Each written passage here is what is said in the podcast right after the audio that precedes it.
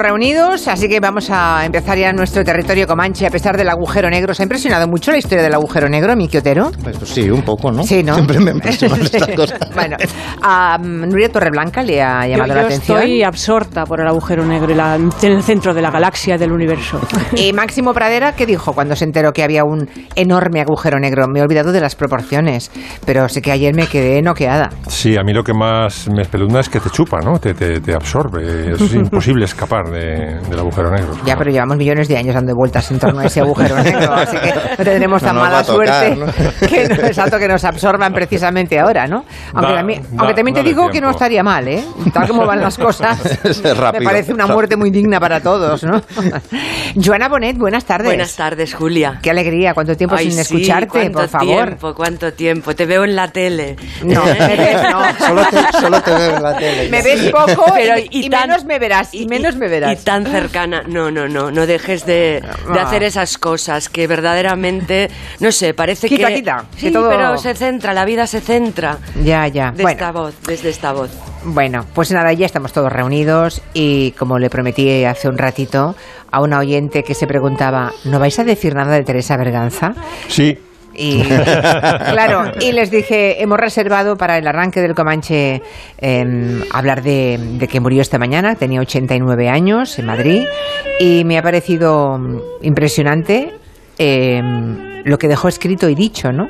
Que no quería ningún tipo de velatorio, que no querían ningún entierro público y la familia lo que ha hecho es emitir el comunicado y recordar eh, lo que ella dijo, ¿no? Quiero irme sin hacer ruido, escribió, no quiero anuncios públicos, ni velatorios, ni nada, vine al mundo y no se enteró nadie, así que deseo lo mismo cuando me vaya, tal cual.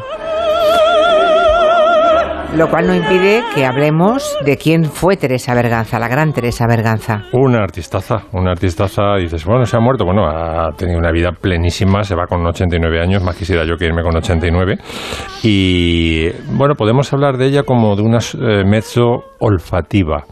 Y me explico, ella siempre Sí. decía, ella siempre era muy obsesiva del trabajo, muy profesional, muy perfeccionista. De hecho, la llamaban Madame Annulation, porque cuando estaba al 75% de sus facultades, que es la condición en la que voy yo todo el día, ella anulaba. Ella, en cambio, anulaba y decía, no, no, yo quiero estar al 100% para mi público. Bueno, Madame Anulación me Ma- parece bueno. me Madame parece Anula- muy bueno, no sabía eso. Sí, la, llamaba, la llamaban así, ¿no? Y era una mujer muy, muy divertida, muy... Pero tenía esa faceta que ahora se ha puesto en evidencia con el tipo de entierro que quiere, que era muy reservada, porque para ella estar en un plato de televisión, vino a lo más plus, yo creo que es el único programa que ha ido en los últimos 30 años. Eh, para ella estar en contacto con el público, aunque fuera en una entrevista, era lo mismo que cantar, los mismos nervios, ¿no? Y bueno, ah, destacó en... eh, se, se va, se va como una de las grandes mezos de todos los tiempos, evidentemente. Es una, una artistaza. eh, se especializó en, o la fueron especializando en el repertorio de Mozart, que era el compositor que más le gustaba. Y luego, por supuesto, su papel de Carmen, sus eh, roles en, en Rossini. Y era tan perfeccionista y tan eh, cuidadosa de su voz que contaba, por ejemplo, esta no sé si la contó en- cuando estuvo con nosotros, pero decía, tuvo tres hijos, ¿vale? Con el pianista Sí. Félix Lavilla. Siempre se dice, por cierto, Julia, eso de chercher la femme, ¿sabes? Para Sí, eh, sí. hay que buscar la mujer abnegada que está de- de- detrás de la carrera. Bueno, pues en el caso de, de Teresa Berganza, chercher l'homme, porque Félix Lavilla fue una- un personaje clave, en- sobre todo en el despegue de su carrera. Era un musicazo, mm, eh, Félix Lavilla, pianista muy bueno, un compositor del que grabó canciones ella. Y tuvieron tres hijos, tuvieron tres hijos. Cuando se acercaba a un concierto, ¿qué hacía Teresa Berganza para cuidar su voz? Se ponía un esparadrapo en la boca. Para no hablar. Y estaba dos o tres días antes para que, aunque quisiera reñir a los niños y Otro gritarles, rasgo que os separa, Max. se ponía un esparadrapo en la boca y entonces no tenía forma de arruinarse la voz por muy por mucho que la sacaran de quicio los hijos, ¿no? Tenía una cosa, era una mujer de un gusto exquisito porque cantaba siempre en el estilo que, que convenía a lo que estaba cantando. Por ejemplo, a ella le encantaban, aparte, porque cantaba muy bien zarzuela. Hay mucha gente que le gusta más eh, cantando, zarzuela, sí. cantando en español, incluso que cantando en italiano o cantando la Carmen, ¿no? En zarzuela era, era brutal y además ella le encantaba el género. También cantaba tangos, pero claro, ella explicaba que el tango no se puede cantar como canta Plácido Domingo las zarzuelas, las, las eh, rancheras, ¿verdad? Que se ponen con ese lunar. Y dices, ¿dónde vas con ese chorro de voz? Que esto es una ranchera. Detente, hombre. Y entonces ella, claro, cuando llegaba la- el momento de cantar el tango, se mm, olvidaba de que era una, una mesa operística, cogía el micrófono, sabéis que es tabú en un teatro de ópera, y como una crooner, eh, cuando la suerte que querela fallando y fallando. Y cantaba el, el tango como una, una excelente cantante, pero no Ah, olvidaba casi- que era Mecho. Exactamente, susurrándole al micrófono a veces, ¿sabes? Qué Con una cantidad de, de matices. Luego tenía una cosa también muy agradable. Era, bueno, ganó muchísimo dinero porque era una de las eh, cantantes más cotizadas. Junto con Kraus, yo creo que ha sido las dos personas que en la ópera eran muy amigos, Mm. que más dinero ha ganado en la ópera porque era muy, muy, era cotizadísima, ¿no? Y. Y no me acuerdo qué estaba diciendo del dinero. Se me ha ido- se me ha- es que hay tantas cosas que. Ah, bueno, que estuvo. Que, que yo coincidí con ella de, de telonero. Año 78. Eh, Teresa Berganza, eh, el Atrium Musical era el grupo de música eh, antigua y renacentista que, en el que yo tocaba, fue invitado a tocar en Ámsterdam delante de los reyes de España que ofrecían un concierto de música española a los reyes de Holanda. La reina Yo he Beatriz. visto fotografías de ese momento. ¿sí? Exactamente. Bueno, Sí. bueno, pues la artista principal invitada a ese concierto que tuvo lugar delante del cuadro La Ronda Nocturna de Rembrandt, imagínate el panorama incomparable, ¿no? El marco Sí. incomparable de ese concierto. Estábamos a dos metros de la... O sea, yo me volvía con el laúd y podía rajar la tela. pues ella fue la estrella, cantó las siete canciones de Falla y luego... Y, y nosotros habíamos eh, cantado, o sea, tocado antes música, pues eso, de los vivolistas españoles, Fuenllana, Pisador y todo eso, ¿no? Y fue muy, fue muy emocionante. Pues y la, la última vez que, que coincidí con ella fue hace justo antes de la pandemia en el Escorial donde ella vivía y le digo, ¿te acuerdas de un concierto? Y dice, hombre, no me voy a acordar. Dice, yo era fija con los Reyes, estaba en el séquito, me llevaban a todas partes. Se ha muerto una, una artistaza. Sí, ¿Y estaba, ¿y estaba bien físicamente? Porque lo- las fotos que he ido viendo de ella eh, se le veía bien, siempre muy bien, ¿no? Muy buen aspecto, muy, muy, Sí. muy elegante. mm, Sí, muy señora, ¿eh? Elegantísima siempre, sí. Bueno. Pues descanse en paz, Teresa Berganza. Mm. Hoy Nuria se ha enterado que se estrena en los cines un documental sobre Ennio Morricone y eh, ha pensado que no se podía ignorar de ninguna forma ese estreno, claro. por supuesto. Ya En el Comanche le tenemos un cariño inmenso a Morricone. A ver, es que a Comanche le quitas a Morricone y se queda nada. Pues sí, es pues un poco sí. la esencia, ¿no? Igual que en la banda sonora del Bueno, Fiel Malo, que le quitas el silbido y el grito del coyote y se queda en nada. bueno, de todo esto habla el documental Ennio el Maestro, dirigido por Giuseppe Tornatore, que es una obra de gran valor porque él va desgranando, él mismo, cuando estaba vivo Morricone, desgrana su, obra, comenta detalles y muestra el entusiasmo de un hombre que vivió para la música y que dejó un legado de bandas sonoras para el cine impresionante, es uno de los más grandes, ¿no? Y a pesar de eso, lo que cuenta también el documental, que Hollywood le ignoró bastante, le nominaba muchísimo, eso sí, pero su primer Oscar fue honorífico y el segundo fue por Los odiosos ocho de Tarantino, dices, anda, que ya os vale también, ¿no? Este es el tráiler, Ennio el Maestro. Non ho pensato mai che la musica fosse il mio destino. Quando ho fatto il primo film, era il 61, ho detto, nel 1970... Ahí lo tenemos, es un gran homenaje. Habla... Nunca pensé, dice, que la música fuera mi destino. Curioso. Sí, sí, no, claro, porque es que él, él pensaba que iba a dedicarse, estudiaba en el conservatorio y pensaba que se iba a dedicar a la música clásica. Lo último que pensaba es que empezaría trabajando en el cine e incluso le daba Sí, sí. vergüenza al principio. Y, sí, y lo- porque y- te afeaban la conducta, igual que aquí. Exacto. Mm. Antón García Abril, por ejemplo, tenía que esconder a sus compañeros de generación que, estaba, que trabajaba para la tele.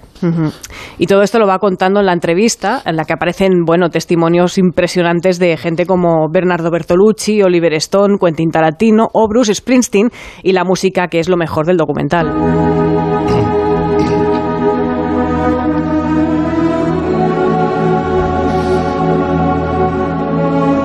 Impresionante. Esta era una vez en América para mí creo que es mi preferida de todas. No sé la vuestra, pero esta y la de y, las- y los westerns para mí lo mejor. y este es curioso lo de los westerns porque porque claro es el Morricone empieza a trabajar con Sergio Leone, Sergio Leone, pero es que ellos se conocen desde niños, eran compañeros de colegio, incluso aparecen fotos en el documental que están los, los dos niñitos allí en la fila de- del colegio, ¿no? Y también aparecen, bueno, pues por ejemplo, Alessandro Alessandroni, músico y silbador, digamos que es el Cursa Boy original, el, el- el señor que silbaba en todos los westerns, ¿no? La hija de Sergio Leone y, bueno, también pues lo, que se destaca también de, este señor de Morricone es lo avanzado que era para la época y lo experimental. por ejemplo, la, banda sonora ¿no? de, los Intocables de Leonés, que Brian De Palma también cuentan que estaba el señor alucinando a cada partitura que venía Morricone. No sé si he pensado que esto. Y Brian De Palma, sí, sí, enloquecido, ¿no? Con todo lo que traía. Como todos los directores cuando trabajaban con Morricone. Siempre superaba todas las expectativas, ¿no? Eh, este señor Morricone, que tiene, pues bueno, más de 500 partituras para cine y televisión, ha vendido más de 70 millones de discos y las bandas sonoras son todas para la historia. Pues sí. Ennio, el maestro, desde hoy, el documental dirigido por Giuseppe Tornatore en los cines. Muy bien, habrá que ir a verlo, ¿eh? ese documental merece la pena. Lo recomiendo, de verdad. Mañana es la final de Eurovisión en Turín y Máximo Pradera quiere abordar el tema como nunca antes, jamás se ha tratado en la radio y puede que nunca más en el futuro se haga. ¿eh? Porque quiere, sí, no, hombre, quiere, no, porque no podrán, no podrán mejorarlo y se cortarán, entiéndeme. Quiere mostrarnos cómo sería una Eurovisión vintage, bueno, muy vintage, muy siglo XVIII, por ejemplo, o siglo XIX, ¿no? Claro, todo parte de que el himno de la UER y, también el de Eurovisión y el de también el torneo, un torneo de rugby de las seis naciones, es el, eh, eh, una pieza barroca de finales del XVII que es el, el prólogo el preludio del Te Deum de Charpentier, que es un músico francés, eso de finales del 17, ¿no? ¿Por qué ha llegado a ser el himno de Eurovisión un, eh, un Te Deum del barroco? No, se sabe. Tampoco se sabe por qué el, himno de la Champions es una pieza de Händel. Son misterios sin, resolver, ¿no? Y entonces, eh, pues se me ocurrió decir, bueno, y si todo fuera de la época, o más o menos de la época, vamos a recordar un poco el, el himno de Eurovisión. El barroco francés del 17.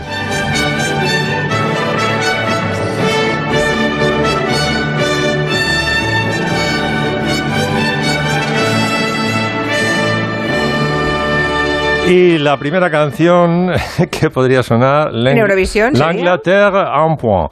La Inglaterra podía concursar con eh, Spanish Ladies, que es un poco el himno oficioso del Comanche, porque siempre sale, siempre sale tiburón en el Comanche y de tiburón siempre sale la canción en que Quint canta Ya me marcho de aquí, la dama española. Pescará la jaula en el agua. Ahí está, ahí está. Pescará la jaula en el agua y usted en su interior y un tiburón cerca, nuestro tiburón. Ya me marcho de aquí, linda dama española. Adiós que me voy, oh preciosa mujer. Farewell and adieu to you Spanish ladies. Farewell and adieu to you ladies of Spain. For we have received orders to sail to old England. We hope in a short time to see you again.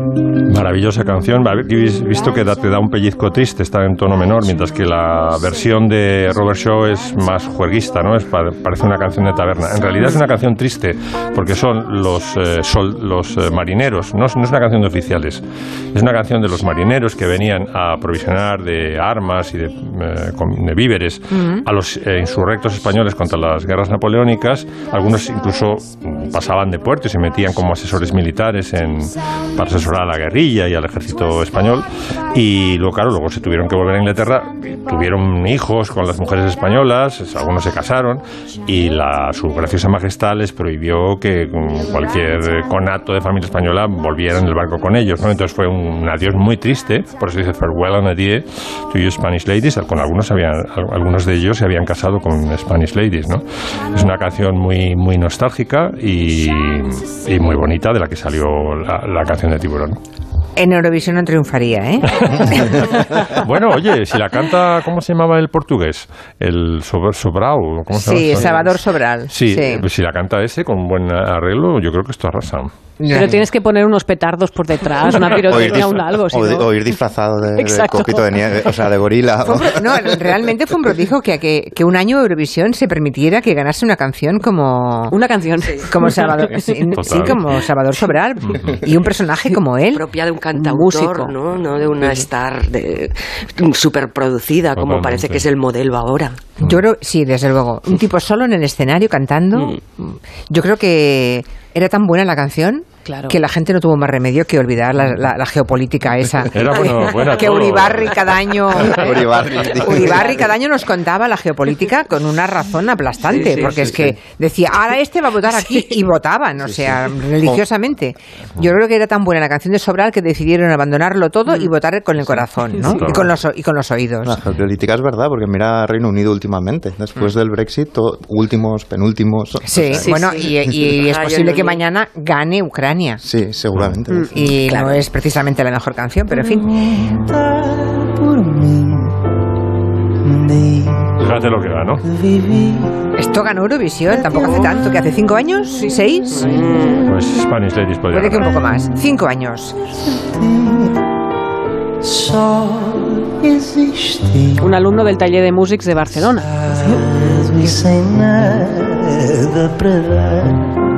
Oh, vamos a dejarla porque si me, me, cuelgo, Si me ponéis a sobrar, me cuelgo de la canción y ya no, no levanto cabeza.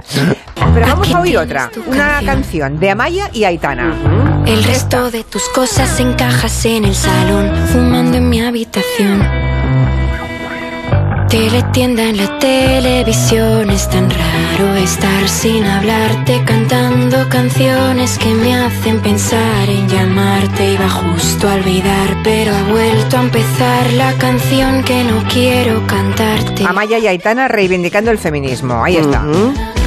Y Joana quiere hablarnos de algo que tiene mm, algo que ver con Amaya y Aitana. Sí, porque pero, pero que las que va más allá de ellas, ¿no? Que las mm, supera, vamos. Es que me llegó, me llegaron esta semana eh, ambas noticias. Por un lado, eh, la publicación de la estadística de violencia doméstica y violencia de género correspondiente al 2021 que ha publicado el INE y en la que eh, se difunden las cifras terribles 30.141 mujeres fueron, yo diría que supervivientes, no víctimas, de actos de violencia. Y el dato que sobrecoge es que el mayor aumento se da entre las chicas jóvenes, entre las menores de 18 años. Eso es lo más terrible. Sí, es terrible porque además el aumento es de un 28,6% más que el año anterior. Y además muchas de ellas también confiesan que han sufrido violencia psicológica o de control por parte de su pareja, un 25%. Yo tengo una hija de 13, observo a todas estas chiquillas de 13, 14, 15 años eh, que con su desinhibición con, con su fuerza, con su empoderamiento, con sus tops y sus faldas cortísimas, por otro lado. Y mm, ellas están con canciones como la de Aitana y Amaya, que, eh, que esta semana se presentaba, en la que cantan Cómeme el higo, como Luna aquí canta No me puedes controlar, estoy de camino a Marte. Y claro, estas letras tienen un impacto eh, importante para mm, romper estereotipos, sobre todo los estereotipos románticos. No, no estamos en contra del romanticismo, no queremos eh, desalojarlo de nuestras vidas, pero sí el romanticismo tóxico que deriva de la dependencia y del control. Exacto. Por lo tanto, es fácil de comprender, pero hay algunos que se resisten. ¿eh? así es, ¿verdad? Sí.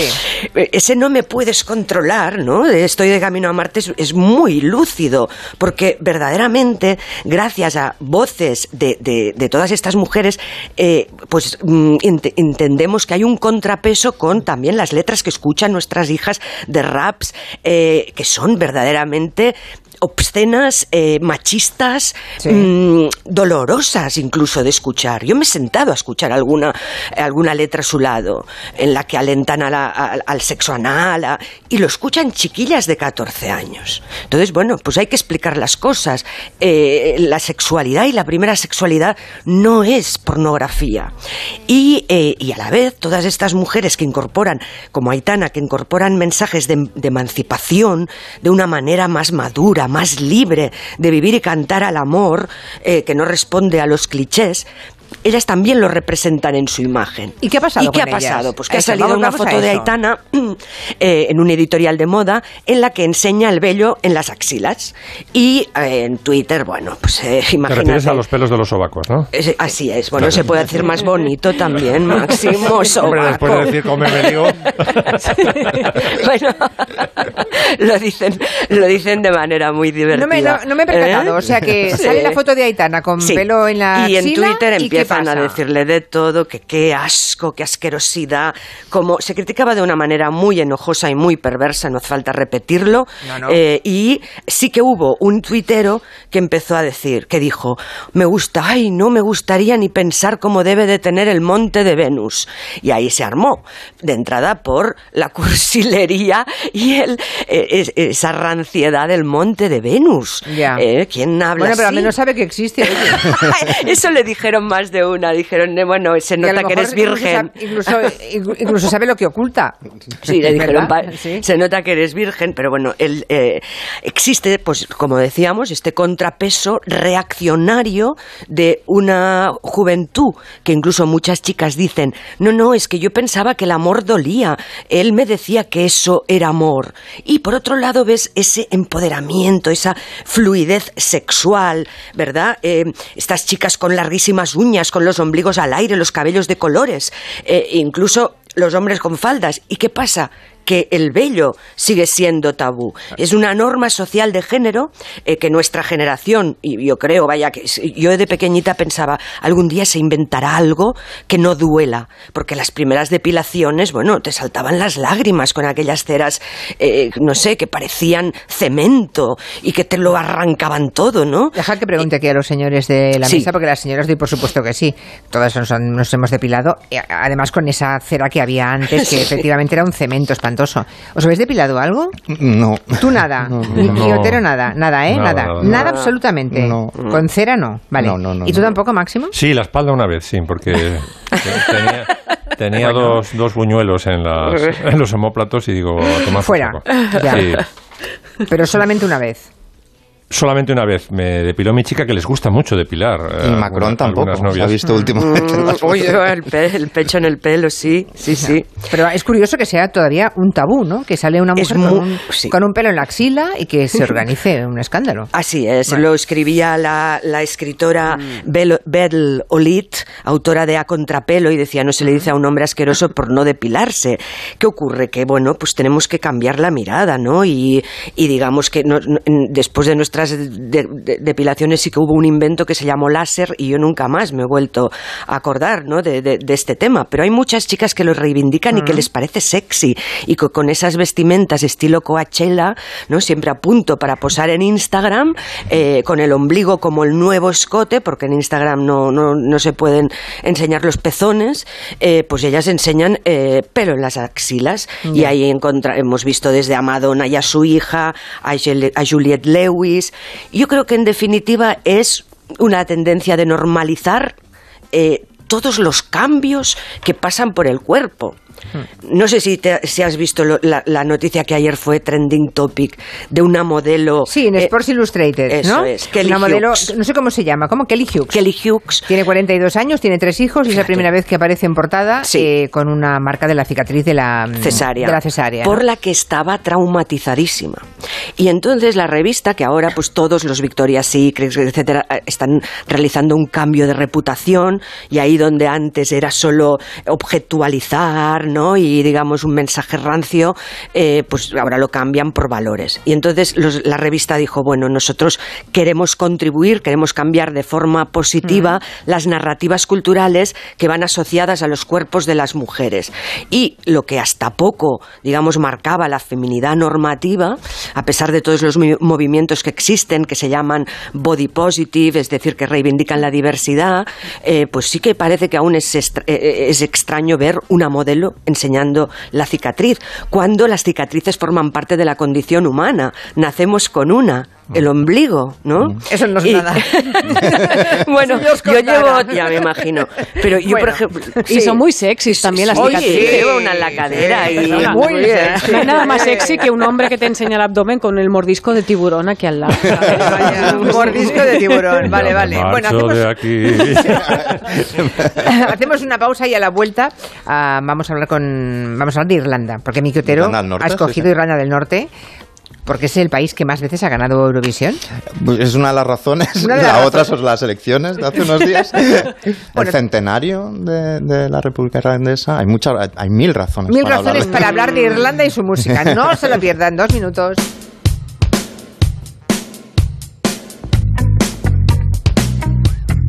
En Onda Cero, Julia en la Onda. Con Julia Otero. Es momento de viajar y recorrer el mundo juntos. Con Club de Vacaciones exclusivo para viajeros Silver, vivirás experiencias inolvidables en hoteles, balnearios, paradores y en una gran selección de circuitos nacionales e internacionales. Club de Vacaciones, especialistas en ti. Infórmate y reserva en tu agencia de viajes y buen viaje.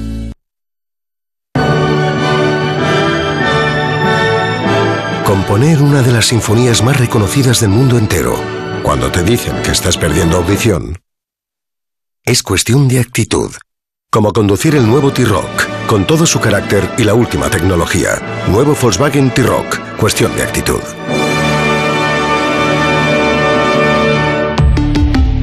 Volkswagen. ¿Nervioso? ¿Desanimado? Tranquilo. Ansiomed con triptófano y vitamina B6 contribuye al funcionamiento normal del sistema nervioso. Y ahora también Ansiomed Noche. Consulte a su farmacéutico o dietista. Progresivos Comer de Vision Lab. Visión excelente a cualquier distancia. En Vision Lab tus gafas progresivas por 99 euros. Solo 99 euros. Hacemos gafas y lo hacemos bien. Consulta condiciones. Hola, otro día por aquí. ¿Qué va a ser hoy? Ponme lo de siempre, gracias. Como siempre, lo de siempre, Ana. Sin lo de siempre, no podríamos seguir progresando. Porque los pequeños negocios sois el motor de la sociedad. En AXA ponemos a tu disposición productos y servicios para que tu negocio pueda seguir progresando. Porque el éxito de tu negocio asegura el futuro de todos. Contacta con tu mediador o entra en axa.es hace que repostar en el extranjero sea fácil y seguro. Me ayuda con la devolución del IVA. Me ahorro una media de 1.500 euros al año. Eurovac es todo esto. Solicita tu tarjeta de combustible y obtén la devolución del IVA gratis durante un año. Go far. Eurovac.com que Movistar Prosegur Alarmas tenga un servicio que guarde las llaves de tu casa y acuda frente a cualquier emergencia mientras estás de vacaciones, te lo esperas. Lo que te va a sorprender es esta super oferta de solo 9,90 euros al mes durante 6 meses contratándola antes del 31 de mayo. Adelántate al verano e infórmate en tiendas Movistar o en el 900 200 730. ¿Quieres empezar bien el día? ¿Tienes un examen? ¿No descansas por la noche? Tila Alpina Milbus. Desde hace 80 años, la Tila Alpina Milbus es el mejor remedio natural para un buen descanso, mayor calma y tranquilidad. En Milbus, cuidamos de tu bienestar. Tila Alpina Milbus, de venta en farmacias. El cupón ha cambiado, puede tocar por los dos lados. Y si lo miras con cariño, ahí va, qué bonito. A mucha gente vas a apoyar. Por los dos lados puedes ser ganador.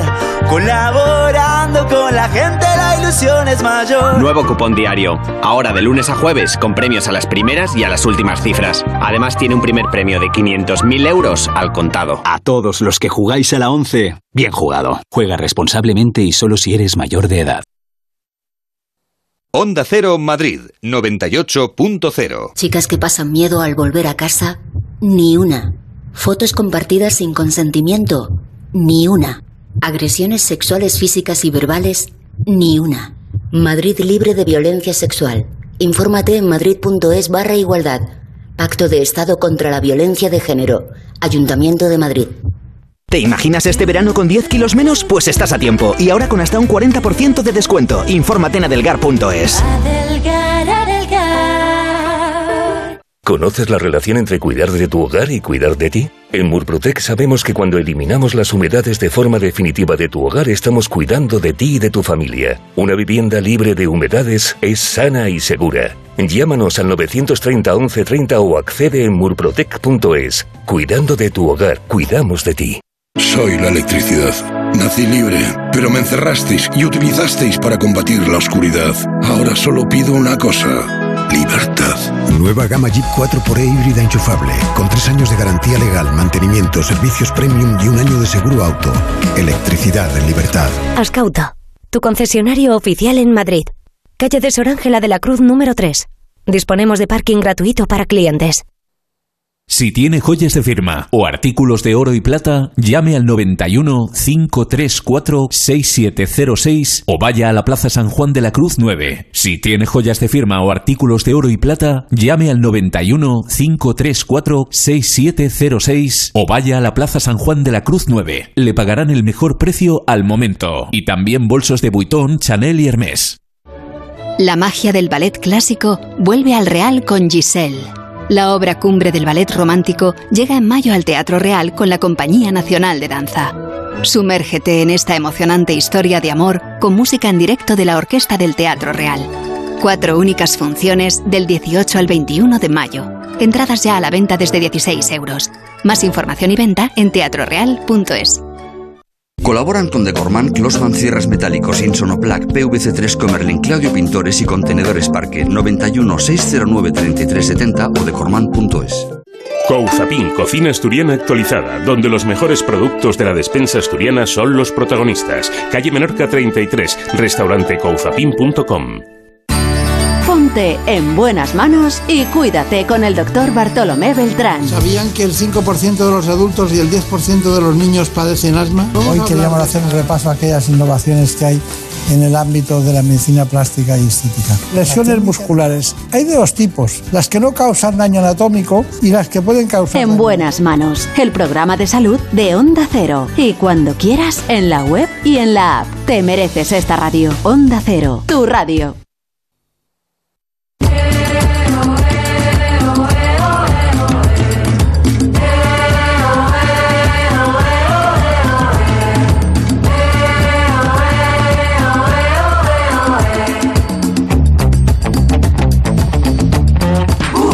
Pues eso, que las elecciones de Irlanda del Norte han inspirado a Miki Otero, eso es el país más premiado en Eurovisión Todo, y un montón todo, de cosas todo. más. Hombre, a ver. Vamos a hablar de Irlanda, ya está, porque sí, porque sí. No, pues sí, sí, o sea, es que el Sinn Féin ha ganado por primera vez allí Sí. con el 29 de los votos. Podría ser la primera vez desde hace un siglo, que Sí. es cuando se, em, eh, se formó la República de Irlanda y Irlanda del Norte quedó vinculada a la corona, que haya una presidenta de Irlanda del Norte del, del Sinn Del Féin. Sinn Féin, sí. Y es, en este es un paso más en una historia muy conflictiva, como sabéis, entre católicos y protestantes, entre, entre republicanos y monárquicos, eh, donde la música tenía un papel muy, muy indispensable siempre. La etapa dura de los conflictos, lo que muy eufemísticamente en, en Inglaterra se ha llamado The Travels, como los problemas, los problemillas, Problemillas, fue una sí. carnicería de, de tres décadas. eh, fueron a partir del 69, pero antes Belfast, la capital, por ejemplo, era una ciudad normal, era una especie de pequeño Londres con ropa de colores y con grupos de cantantes locales que luego seríamos famosos como este.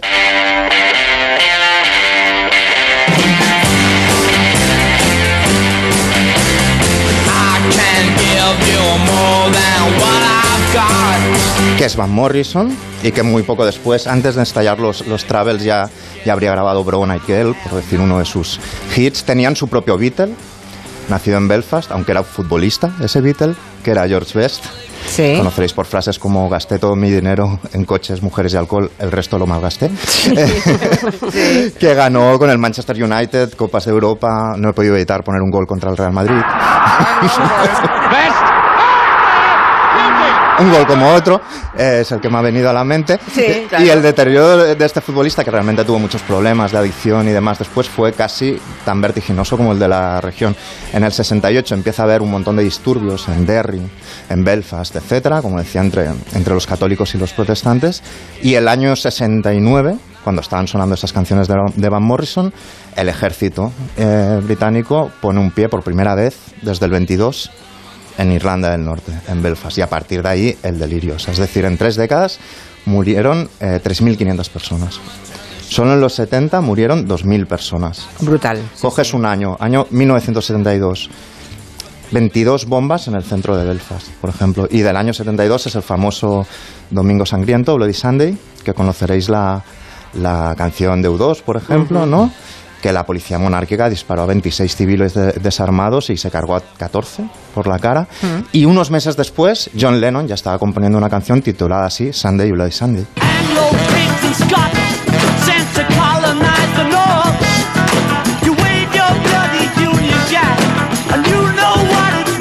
Acaba diciendo Keep Ireland for the Irish, put the English back to the sea. Es decir, eh, Irlanda para los irlandeses mandata a los ingleses al, al mar otra vez, ¿no? Estamos hablando de una joya, un tesoro na- de- eh, nacional de, de Reino Unido con raíces eh, irlandesas, pero que se posicionó muy rápido con los irlandeses, ¿no?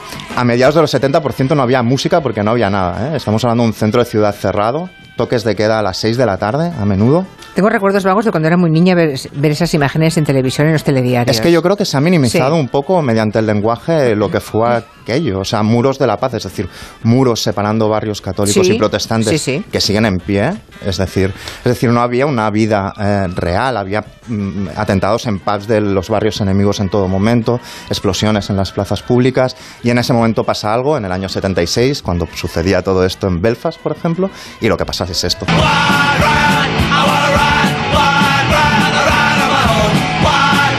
Es decir, lo que pasa es el punk Lo que pasa es el punk. claro. la rebelión contra el sistema, pero claro, una rebelión que hablaba de una violencia muy simbólica en Londres, pero que en Belfast era muy real. Era tan real que los grupos de punk, estos tan balotes, no iban nunca a tocar a Belfast. Es decir, los Sex Pistols no se atrevían a ir, los Jam no se atrevían a ir. Los Clash que están sonando sí que se atrevían a ir, fueron los únicos y aún los quieren un montón en la, en la zona. Y luego hay- había gente que estaba muy cansada de que lo definieran solo por una cosa, si era católica o protestante. Es algo que, todos hemos sufrido en alguna ocasión, ¿no? Y había un tío muy valiente, siempre hay un mesías que se llamaba Terry Hooley, que es el gran, el gran protagonista de esta historia que era un tipo que había sido hippie en los años 60, le faltaba el ojo izquierdo, había recibido como un disparo de flecha cuando era un niño, iba con un ojo de cristal que lo metía en las pintas de cerveza en los pubs de, de Belfast. Caray. Era un tío con carácter, por así decirlo, que decide eh, montar una tienda de discos que se llama Good Vibration, Buenas Vibraciones, en Great Victoria Street, que es la calle más bombardeada de Europa. Eso se, se llamaba Bomb Valley. Y era tan bombardeada y estaba tan arrasada que le dieron los seis primeros meses de, alquiler gratis, ¿no? Pero que él consigue ahí aunar a toda una escena de jóvenes que en vez de pillar un rifle o ponerse un pasamontañas, se ponen un imperdible o pillan una guitarra. Una labor no demasiado reivindicada, pero que tuvo frutos muy, muy, muy prontos, sobre todo con una canción. Hay una canción que os quiero, os quiero poner de un grupo de Derry que se llaman The Andertons, y que vinieron con una canción nada violenta, que hablaba en, ciudades arrasadas por las llamas, hablaban de querer pasear con la chica que te gusta, etcétera, etcétera. La canción se llamaba Teenage Kicks. Terry Hooley, este DJ, la escucha, flipa y se coge un bus, se va a Londres e intenta colocarla en todas las eh, discográficas. Todos lo rechazan. Va a la BBC, a la radio pública, se pone a llorar en el mostrador para que alguien coja eso. Y pasa un tío que había sido cliente de su tienda en Belfast y dice, yo se la llevo a John Peel. John Peel no hay un equivalente en España. Si él era un sacerdote pop, si él ponía tu canción, acababas en la tele dos semanas después y te hacías famoso, ¿no? Y se vuelve de ahí pensando que John Peel no habría tenido esa canción y la habría Y sí. escuchado. Él llegó. Vuelve a Belfast. Unas semanas después está en el lavabo leyendo en el retrete y su mujer lo, llama a gritos porque lo que está sonando es Teenage Kicks.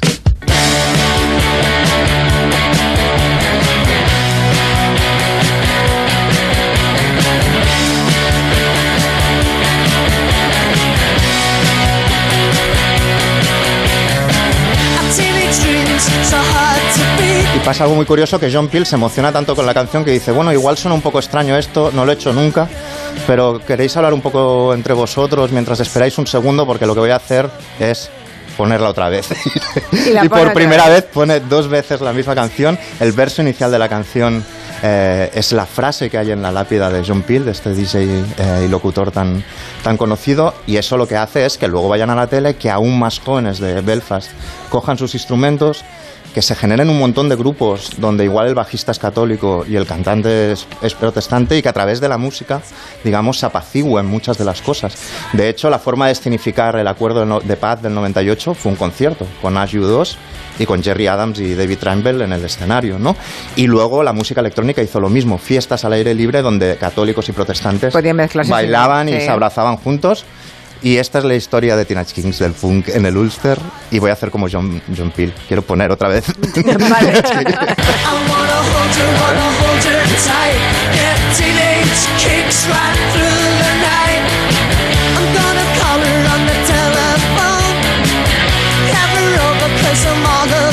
¿eh? que se ha hablado, se habla, se ha hablado poco del tema de, de Irlanda del, del Norte, ¿eh? Del nivel de violencia que había, sí que era un tema en la agenda continuamente, pero... Y hay libros recientes, muy, ensayos muy, muy buenos recientes Sí. que explican la magnitud de, de Y- la violencia. que había. Y una serie magnífica llamada Derry Girls, que está situado, ambientado en una escuela, en Derry precisamente, de unas chicas en los años 90 que tienen que ir al instituto, tienen que enfrentarse siempre a registros. a Sí, sí. Es divertidísima. Te- y uno de mis mejores amigos, Kieran Canning, eh, es, de, es de allí allí de Belfast y cuando llegó la pandemia del COVID dijo- le dije, ¿qué tal andas, tío? Dijo, yo, si tengo la estoy teniendo una segunda adolescencia. Yo no podía salir a la calle y estaba escuchando discos en casa todo el día, Claro. que es lo que estoy haciendo ahora. Por imaginad si en las calles había violencia. Claro, ¿recordáis a Bernadette Devlin? ¿Hablar de? Bernadette Devlin, Sí, sí, ¿la recordáis? Sí, sí, ¿no? También.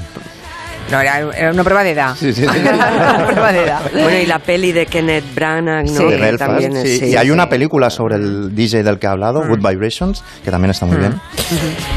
Bueno, que, uy, que se nos acaba la primera hora del Comanche y Máximo Pradera nos tiene que hacer la segunda parte de Eurovisión. Le estaba eh, contando a, a Joana cosas de, De Teresa. de Teresa Berganza que le han interesado y a lo mejor queréis oírlas. ¿Cómo era, por ejemplo, respecto al amor, Teresa Berganza? Cont- no es un cotilleo externo, lo contaba ella en las entrevistas, ¿no? ¿Qué contaba? Decía, por ejemplo, Teresa, ¿qué prefieres? ¿Que te amen largo y con cordura o corto y con locura? dice, no, no, corto y con locura. corto y con locura. El matrimonio es un error.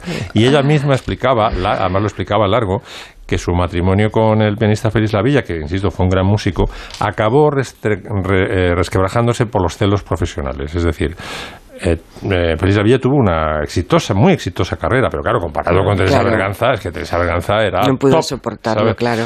Entonces, eh, estuvieron 20 años juntos, pero un año y otro y otro y Mm. otro, siendo eh, teniendo que Sí, vivir sí, del sí. sueldo de ella y siendo ella la estrella Claro. y el Rolls para ella y tal, pues dice que al final se produjo una, y una quiebra y que.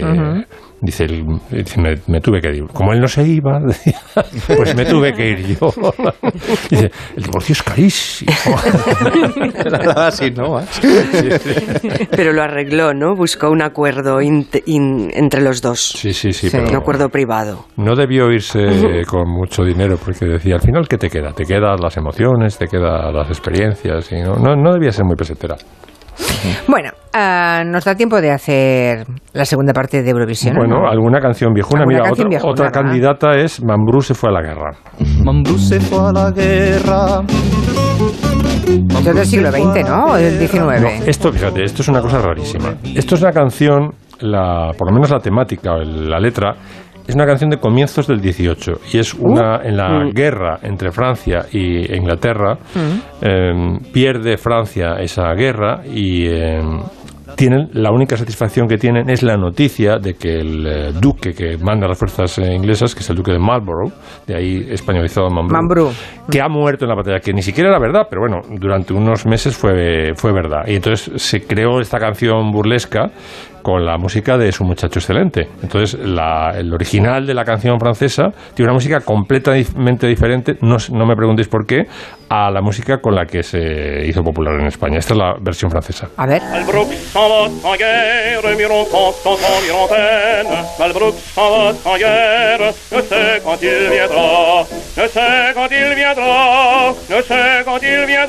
Otro misterio es cómo esto se ha convertido en porque es un muchacho excelente. ¿no? Sí, sí, es verdad, ¿por qué? Pues no, no lo sé. Exactamente. Tendría que hacer un año de musicología para averiguarlo, vamos. Sí, sí. Siempre que pone cortes así, pues sospecho que es Max, que se ha grabado. ¿Qué pasa? Que es de broma, que sé. Hombre, esto es puro club de la ducha. Club de la ducha total. Y la última que traigo es una canción eh, infantil que se popularizó porque se la cantaba la Nurs de Luis XVI, eh, y entonces se hizo popular en Versalles. A vous dire je maman, Sí. no, no, ni, no, ni, no, no. Pues esto se hizo popular en Versalles. En París se tendía a copiar todo lo que era, se hacía popular en, en la, en la corte, y entonces se hizo enormemente popular la canción francesa. Aquí está.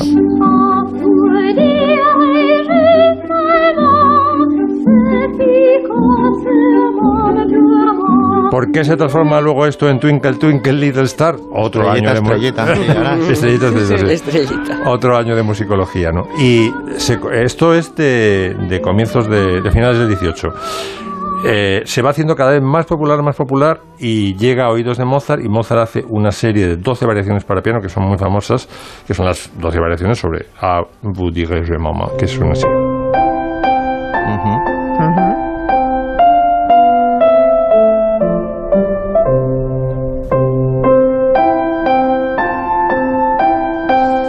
que da sueño, ¿eh? Sí, Eurovisión viejuno. ¿Lo vais a ver, por cierto? ¿Vais a ver Eurovisión? Claro. Pues yo creo que también. Tengo por aquí oyentes enfadados que dicen que siempre que hablo de Eurovisión hablo de Eurovisión en, en términos de friquismo, que no. Pero de verdad, o sea, ¿qué queréis? ¿Que me lo tome ah, ah, tan en serio y a pecho y que me pelee con los compañeros por las canciones mejores y las peores? Pero aquí hablamos con distancia respecto a casi todo. A Eurovisión también.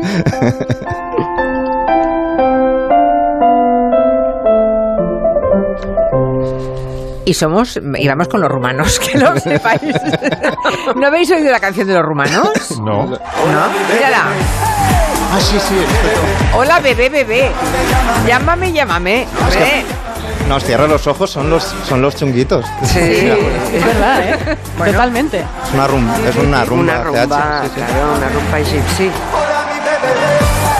Bueno, pues con el Hola, llámame me y Hola, me bebé, ¿verdad? Vamos a hablar de el hombre más elegante del mundo, que es Valentino, Oh, que acaba de cumplir 90 años. Así es. Una leyenda de la moda, ¿eh? El mundo de la moda esta semana lo ha felicitado y bueno, y se han recordado sus trajes y, míticos, el rojo valentino, que casi que ya es como el, el azul Klein, ¿no? Un rojo Sí. específico. Bueno, recordemos que, que detrás de Arm- Valentino está Armani con 87, Uy. tenemos a Paco Rabanne con 88 y Carolina Herrera con 83. ¿eh? ¿Y quién viene detrás? No, claro. Pues, claro, Julia, claro, es que claro. me- no A mí no me hagas hablar. No, la digo en No serio. era para que No, lo, lo dices, bueno, está Donatella, Donatella Versace, Donatella, que se ha reivindicado en los últimos 10 años, liberada de su de, de su herma- de la sombra de su hermano, pero sí, Lagerfeld murió hace ya unos eh, tres años, Cardin con 98, o sea, bueno, tienen vidas longevas estos creadores, ¿eh? Mm. El diseñador romano tenía un taller en un palazzo en la en la Plaza de España de Roma. Recuerdo que una vez estuvimos ahí, salió a recibirnos y primero mandó a su brigada de, de caniches y chihuahuas y era increíble, de verdad. ¿eh? Eh, tenía, eh, sí, sí, era un cromo, pero maravilloso. Y La brigada de caniches. Brigada de Sí, sí, caniches sí, para sí, limpiar las suelas de vuestros zapatos. para, para darnos la bienvenida. Te sentías en una, en una película eh, de Cukor, eh, de- o sea, Bueno, increíble. es que a ver, yo, yo tengo que decir a los oyentes que Joana Bonet estuvo muchísimos años, ya lo saben, dirigiendo una de las revistas de moda más importantes eh, en nuestro país. Entonces, claro, Hemos que- vivido, sí, claro, como o sea, entonces, esa profesión Joana Bonet era la deseada. Ha estado Bueno. sentada en, las, en la primera fila de las mejores pasarelas de Londres, París, Milán y se lo ha, Hace- y lo ha visto ya. todo con sus ojos. Lo que pasa que ella No, poco. pero tienes la prof- eh, esta profesión maravillosa nos permite a veces momer- momen- vivir momentos surrealistas como pues es pasar una tarde con Valentino o fotogra- fotografiarse con Lagerfeld y que te diga no sonrías en la foto. Sí que tenemos sí, sí, sí. Sí, sí, me acuerdo. ¿Te, te lo acuerdas? contaste, Te lo conté, sí. te lo conté ¿Y porque por la qué es eso? Porque ¿Por te qué? abaratas. Claro, porque la Te sonrisa, eh, fija, ¿cuántas sonrisas hay en el arte? Antes del Renacimiento, casi ninguna. La sonrisa era vulgar. Mm. Y bueno, y de Valentino decirte solo una cosa increíble, que es que cuando por primera vez vendió su marca, el con- conglomerado de lujo le regaló un Rolls Royce y una carta, y carta blanca en Cartier para toda la vida. Podía comprar lo que quisiera, pero cuatro años después se fue a, o sea, hizo eh, suspensión de pagos. Y entonces Valentino, junto con su alter ego, su pareja, su familia, eh, las modelos dicen son los dos abuelos maravillosos de la moda, Giancarlo Giammetti, empezó a buscar a banqueros italianos y consiguió, eh, bueno, reflotar Valentino, lo vendieron a Marzotto y el gran diseñador que empezó con Heidi Lamar, pues eh, ha seguido creando sueños. Pues ha cumplido 90 años. Bueno, pues eh, ya os podéis ir, chicos. Venga, a Ahora merendar, mismo. A merendar y de fin de semana. Circulen, circulen. Habéis Gracias, dejado aquí- jefa. habéis dejado aquí encima de la- un montón de cosas interesantes. Voy a darles un par de vueltas en la cabeza para que se asienten bien en la memoria y, y- y que, y que pase el segundo turno de... Y variaditas. Y sí, sí, de Comanche. Buen fin de semana, queridos. Chao, chao. Besos. Seguimos con el segundo turno del Comanche en cuatro minutos. Son las seis, las cinco en Canarias. Noticias en Onda Cero. Muy buenas tardes. El Ministerio de Igualdad ha llegado a un acuerdo con el de Inclusión y Seguridad Social para incluir finalmente la baja por menstruaciones dolorosas en la ley del aborto, que serán asumidas por la Seguridad Social desde el primer día y durarán lo que necesite cada mujer. Ángela Rodríguez es la secretaria de Estado de Igualdad. Esto va a estar en la ley. Además, tienen que ser incapacidades temporales que, por supuesto, asuma el Estado desde el minuto cero para que no cree ningún tipo de discriminación eh, en el mercado laboral y, además, haciéndonos conscientes de que, evidentemente, el mundo del trabajo, como decía la vicepresidenta Yolanda Díaz, no es neutro al género y las mujeres sufrimos discriminaciones diferentes, eh, evidentemente muchas más que las que sufren los hombres. La medida se aprobará, según el Ministerio de Igualdad, el próximo martes. Los consumidores seguimos pendientes de hasta qué punto van a beneficiarnos a cada uno de nosotros poner un tope al precio del gas, como ha aprobado hoy el Gobierno. La vicepresidenta Teresa Rivera asegura que la bajada podría rondar de media un 40%, aunque dependerá del tipo de contrato que tengamos en casa, si varía según el precio de la luz cada día o si se mantiene fijo durante periodos largos de tiempo. El precio de la electricidad, de todos modos, ya ha empezado a bajar, como se ha notado en el IPC de abril, que se ha situado en el 8,3%. Para Pablo Contreras, profesor de EAE Business School, es un buen dato que baje el precio de la luz, ahora el problema es que han subido otros productos básicos como el aceite o la pasta. Se sitúan ya en muchos casos por encima del 10%. Esto es algo que tiene que generar un efecto importante sobre las cestas de la compra de la mayoría de familias, dado que son productos de los que no se puede prescindir fácilmente. En la bolsa tenemos ganancias generalizadas. El IBEX 35 ha subido por encima de los 8.300 puntos en un día en el que los inversores han estado con un ojo puesto en si el magnate Elon Musk compra o no Twitter, Patricia Gijón. El IBEX 35 consolida los 8.300 enteros gracias a un avance del 1,6% con el que borra prácticamente las pérdidas de la semana. El espaldarazo ha llegado de Wall Street y de los mercados asiáticos. Dentro del selectivo español, los mejores del día son Fluidra, Solaria y Merlin Pro, frente a los pocos recortes que se notan Naturgy y Telefónica. Pero el protagonista del día ha sido Twitter, que cae un 10% después de que Elon Musk eche el freno para comprar la red social. El magnate asegura en un tuit que sigue adelante con la adquisición, pero de momento la deja en suspenso porque dice hay demasiadas cuentas falsas. Por lo demás, y después de las fuertes caídas de estos días, las criptomonedas toman oxígeno, sobre todo Bitcoin, que sube un 3%, un 4% asciende Ethereum. El ministro de Defensa de Ucrania ha alertado este viernes de que la guerra que atraviesa el país está entrando en una fase larga. Si bien ha recalcado que Rusia sigue sufriendo derrotas en algunos puntos del país, por ejemplo, sus tropas están abandonando la segunda ciudad del país, Kharkov, donde no logran avances para reforzar su postura en el Donbass. Rusia mantiene también su ofensiva diplomática al asegurar que la Unión Europea se ha convertido en un actor agresivo y belicoso ante la posibilidad de que Ucrania pueda sumarse a los 27. Palabras del ministro de Exteriores, Sergei Lavrov, a las que ha respondido su homólogo español, José Manuel Álvarez. Esta guerra es la guerra de la voluntad de un solo hombre. Y por lo tanto, yo creo que está fuera de lugar el hecho de que eh, se diga que la agresividad o la escalada viene desde fuera o desde la propia Ucrania. Los ucranianos lo único que están haciendo es defender con mucha valentía y yo diría incluso con mucha dignidad su libertad, su gobierno, su democracia y a muchos millones de civiles indefensos. Ucrania quiere unirse, ya saben, a la Unión Europea y Finlandia a la OTAN. El primer ministro británico y su homólogo noruego se han reunido hoy en Downing Street, en Londres, desde donde han recordado que Finlandia es una nación soberana que puede tomar la decisión que crea oportuna.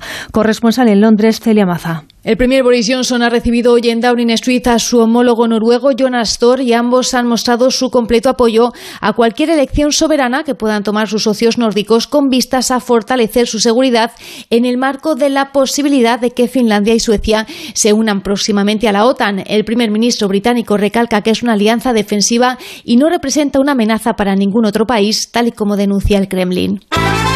Vamos ya con la información del deporte con Marta Martín de Blas. Mañana se abre la jornada 37 de Primera División con el encuentro a las seis y media entre Español y Valencia, después de que los blanquiazules hayan hecho hoy oficial la destitución de Vicente Moreno y de Rufet. El entrenador del filial, Luis Blanco, está ya a cargo del equipo y ha dirigido su primera sesión.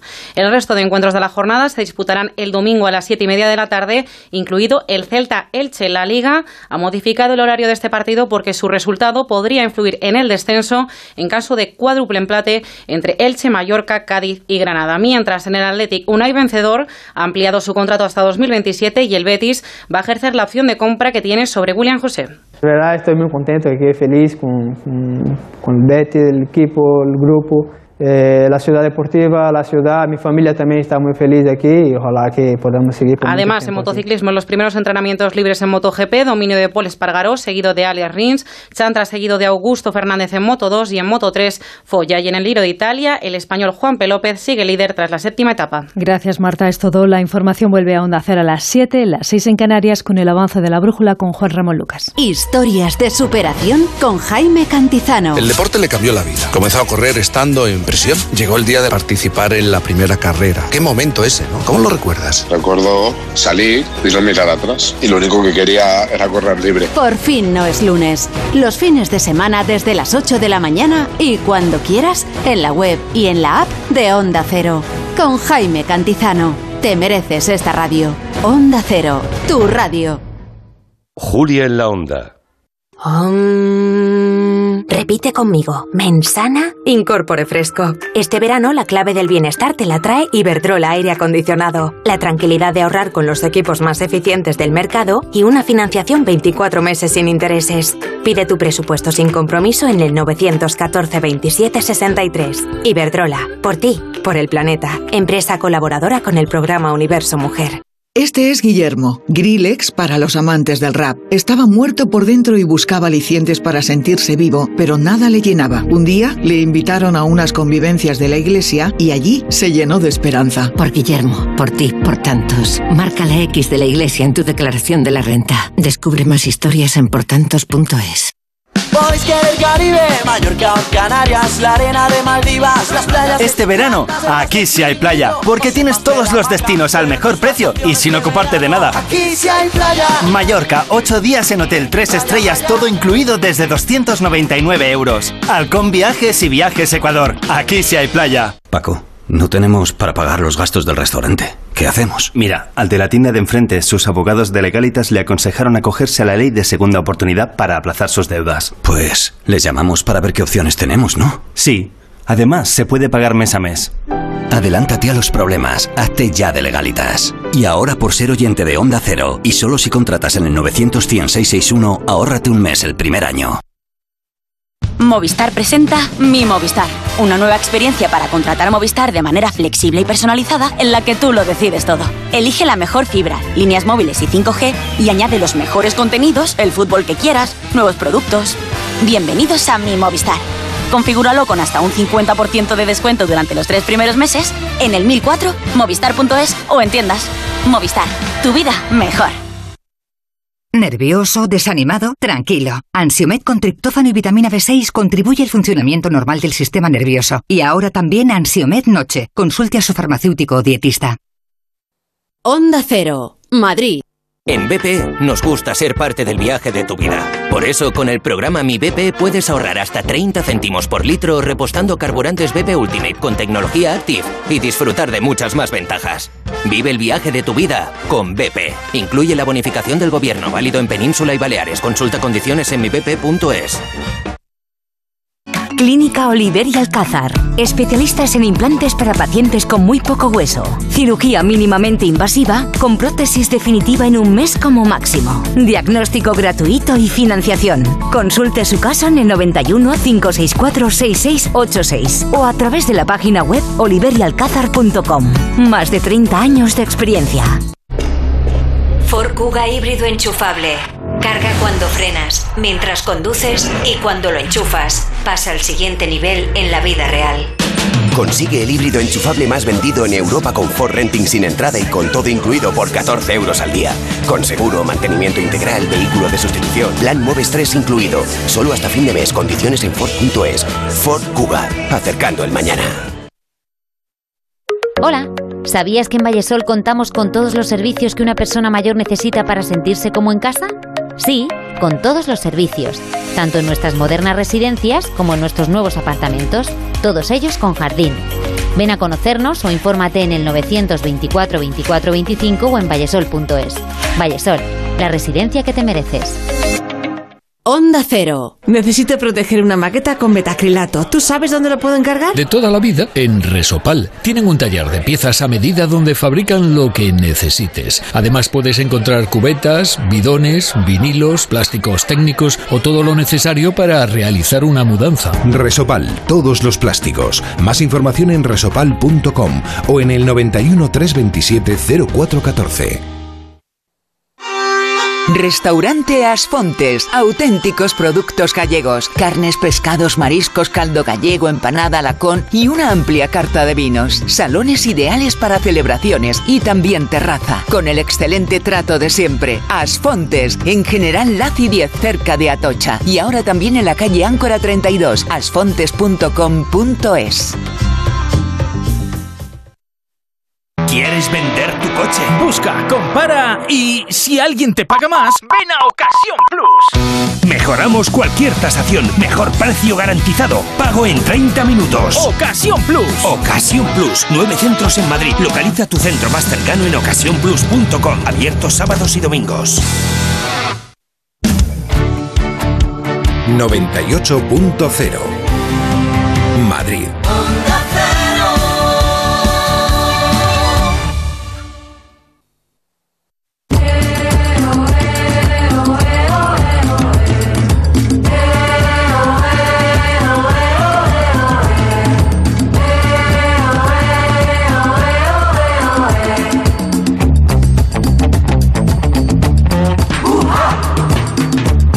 Con la segunda parte del territorio Comanche. Aquí sigue Mela Torre Torreblanca y se incorporan en este momento en Madrid Noelia Daniz y Santi, Noelia Dánez y Santi Segurola. Buenas tardes a los dos. Buenas tardes. Muy buenas tardes. ¿Qué tal? ¿Cómo lo lleváis? Pues muy bien. ¿Hace mucho calor en Madrid o qué? Un poco. Un poco, ¿no? Es que ayer, ayer me espantó Raquel Marzos, dijo que, hacía un- que había llegado de pronto un calorazo a Madrid total, ¿no? Bueno, es Madrid. Y a Ya, veces es la meseta, claro. ¿Qué esperan? Claro. Sí, sí. Bueno, pues igual se acuerdan los oyentes de una vez que les contamos, no sé qué era, unos cuantos meses, que se iba a subastar la camiseta de Maradona, nos lo contó aquí Santi Segurola. Sí, hace como un mes aproximadamente. Un poco sí. más, ¿no? No, no, no. ¿No? Un mes. Bueno, En, en abril. pues es tremendo porque se ha subastado y creo que nos quedamos cortísimos, ¿no? Con las cifras que aquí estuvimos Sí. comentando que sería la, la máxima. Sí, ya que dimos la noticia que iba a ser- se iba a subastar la camiseta, tenemos que dar el resultado de la subasta. claro. Y, por, eh, y ha batido el récord mundial de mm, recaudado por eh, una memorabilia que se dice en el, relacionada con, con el mundo del deporte. 9,3 millones de dólares. No puede ser. Sí puede ser, porque es lo que el señor, que no, del- o señora, que no conocemos su nombre, ha depositado en Sotheby's para comprar esa camiseta. Bate el récord mundial que la anterior era la carta olímpica de Sí. mm, el- la declaración del barón de Coubertin en la- para la fundación de los Juegos Olímpicos, que era 8 millones. Aquello creo que, lo, estoy seguro, lo compró el Comité Olímpico Internacional. Eh, pero eh, es curioso cómo... Pero ¿quién puede tener, o sea, cuánto dinero debes tener, es mi pregunta, para gastarte más de 8 millones de euros en una camiseta de un jugador de fútbol?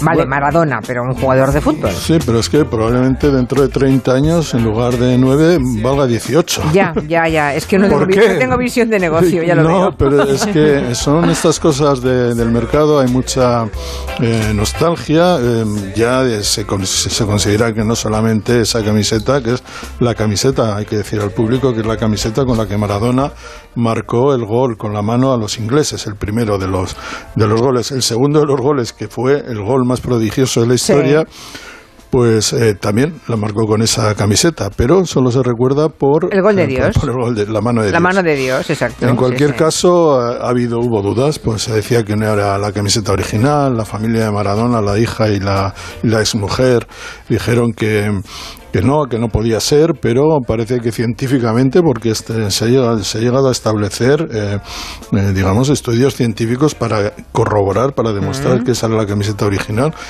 que es la que Maradona le dio a un jugador inglés, a Steve Hodges. Él le entregó esa camiseta al final del partido.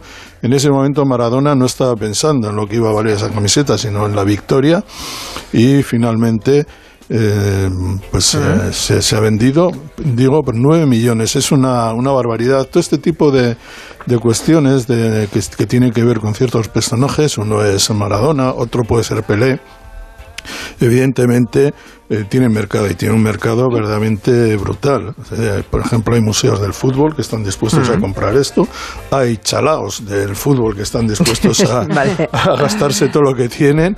Y hay gente que lo, hace también eh, por negocio, porque evidentemente esa camiseta para muchos forma parte icónica ¿no? del mundo del fútbol, de la historia del fútbol. Algunos dicen que va más, que es un, momento icónico de la, de la historia del siglo XX, me parece excesivo, pues pero así se ponen las cosas y estamos hablando de Maradona, que más que un futbolista, que era mucho más que un futbolista, como todos sabemos. Pues nada, casi dices 9 millones de dólares, deben ser 8 y pico millones de euros, ¿no? Más o menos. Qué barbaridad. No estoy, últimamente he perdido la, sinceramente. la calculadora de conversión. y, ¿Sabes por qué? Porque no viajo. Es que ahora se viaja mucho menos. Entonces antes tenías que estar atento. Pues, si me voy a... Al cambio, ahora ya no. Ahora ya no sabes cómo anda el si me voy dólar a, Si me voy a Londres, eh, ¿cuántas libras? Y tal. Si me voy a Estados Unidos, pero es que ahora me da igual. Sabéis que me estoy acordando que el día que nos contaste lo de la camiseta estaba Lorenzo Caprile y entonces nos preguntábamos qué costaría más, la camiseta de Maradona o el Givenchy de Audrey Hepburn en Desayuno con Diamantes. Exacto. O el, vestido, de,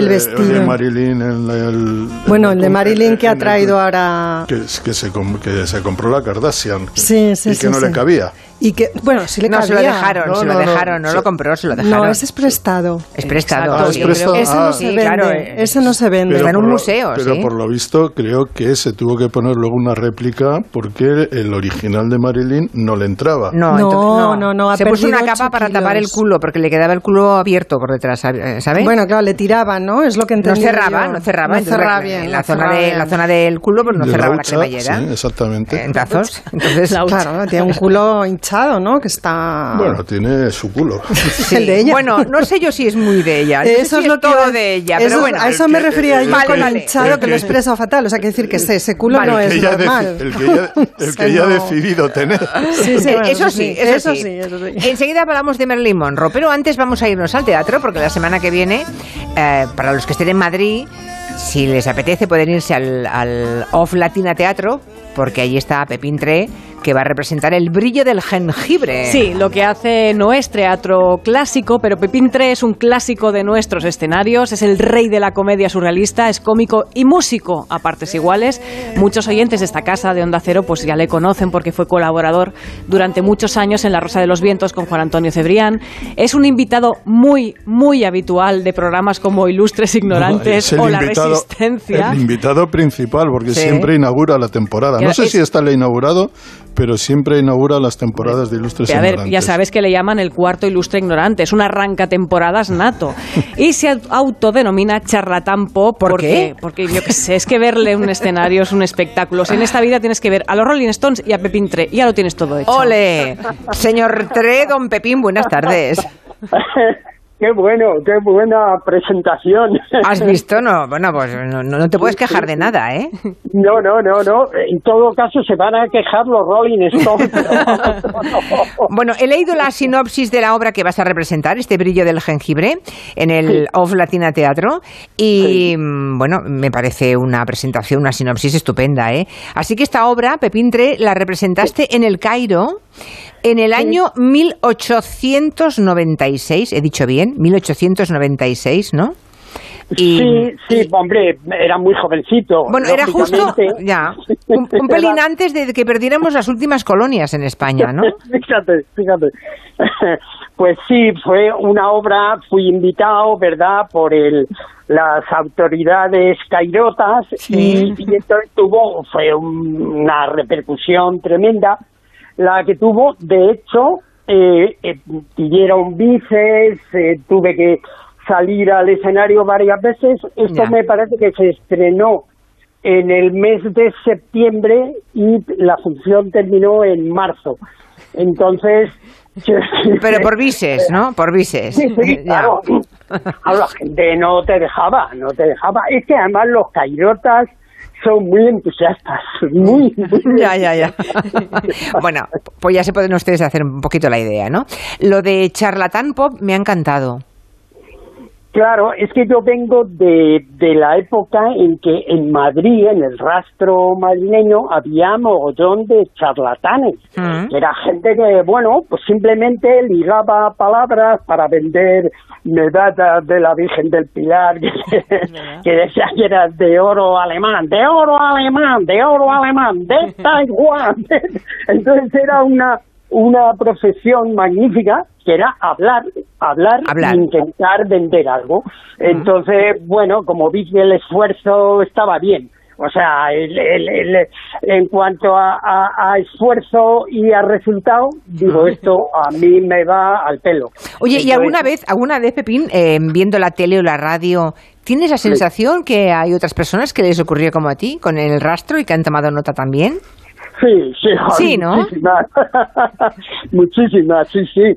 Ahora todo el mundo es eh, experto en, en lo que haga falta. O sea, realmente, ¿para qué vamos a estar ahí definiéndonos?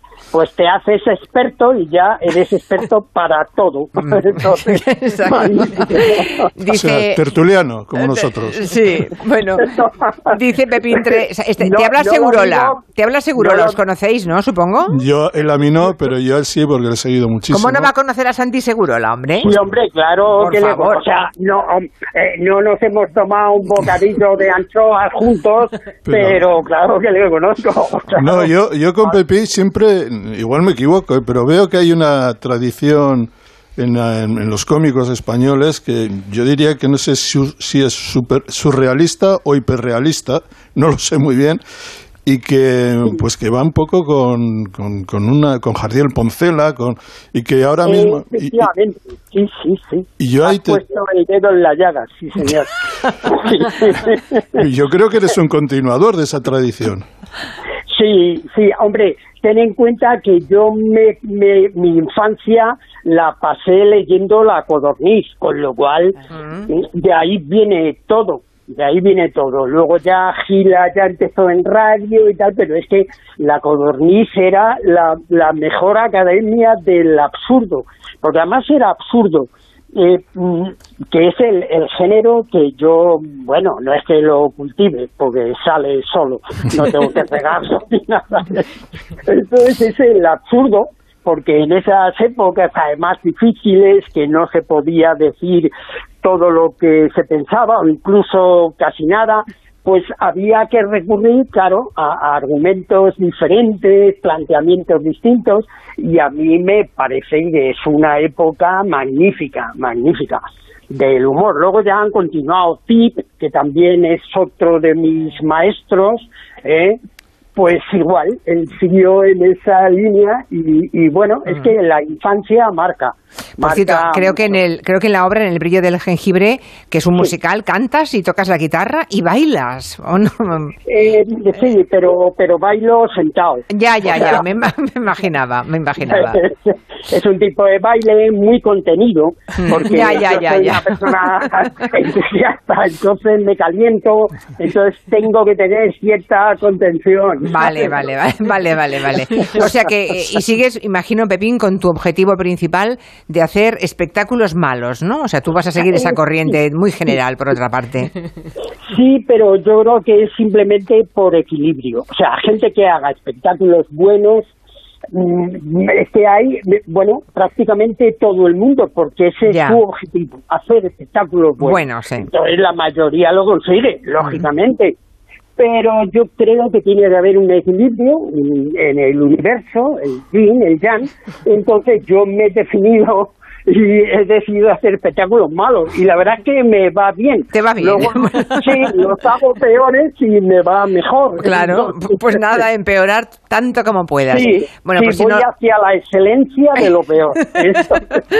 Bueno, no sé si saben que Pepín Tre eh, pertenece a un colectivo de 18 chulos, se llama, colectivo 18 chulos, y ahí están, pues, no sé, entre otros Pablo Carbonell, el Gran Wyoming, Santiago Segura, Carlos Faemino, en su momento estuvo Javier Crae. Me encantaría ver cómo son vuestras reuniones de empresario.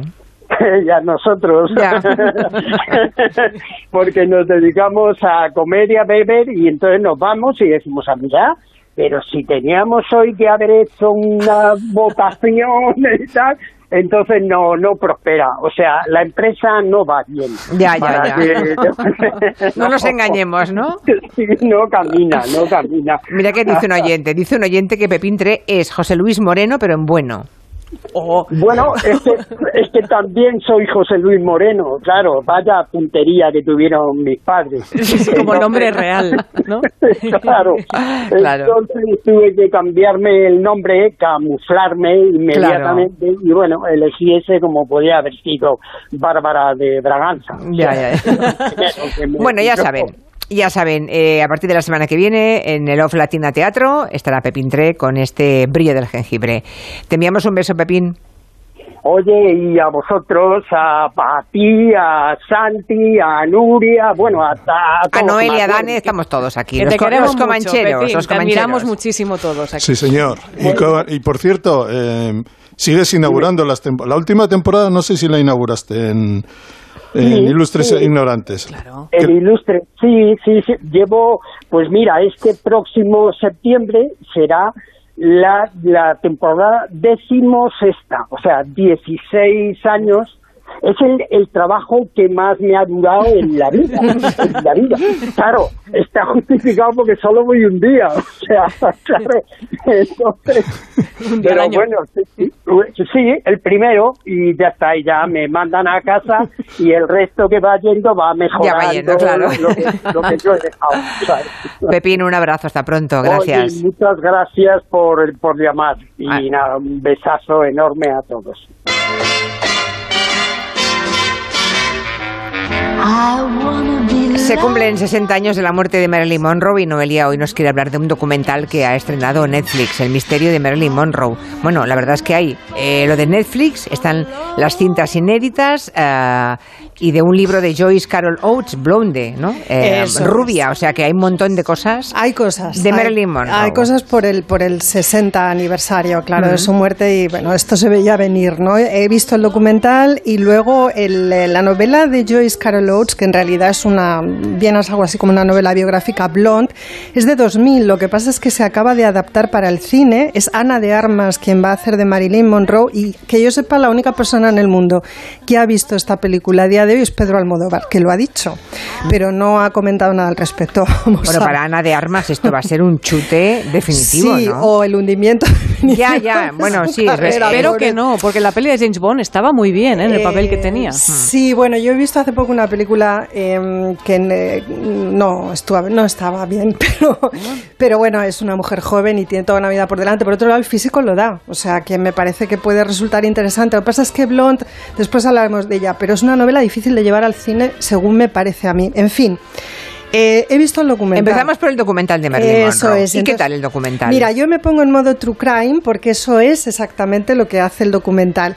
Entonces vamos a los hechos. El 5 de agosto de 1962, Marilyn Monroe apareció muerta en la cama de su casa en Brentwood, California.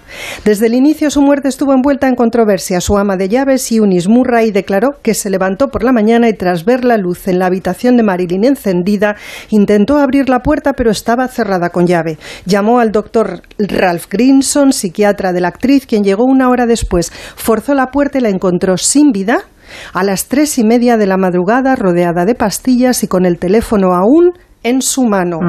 Esto es lo único que sabemos a ciencia cierta a día de hoy. A día de hoy de la muerte de Marilyn Monroe y de aquí parte el documental y lo cierto es que no arroja mucha más luz, sino que lo que hace es dar unas cuantas vueltas, pero eh, ¿Es el documental de las cintas grabadas? Eso es, se llama El misterio de Marilyn Monroe, las cintas inéditas, y está en Netflix, lo acaba de estrenar. Yo he salido espantado.